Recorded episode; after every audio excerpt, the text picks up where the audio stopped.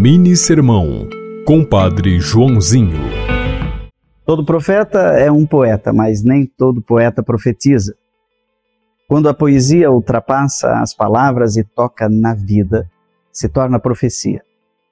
É a palavra da ousadia.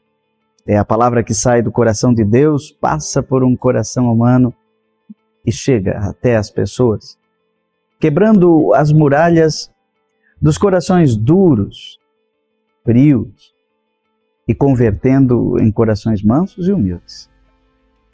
A profecia denuncia, a profecia anuncia. E mesmo revestida das belas roupas da poesia, ela é sempre uma profecia. Você ouviu Mini Sermão, Compadre Joãozinho.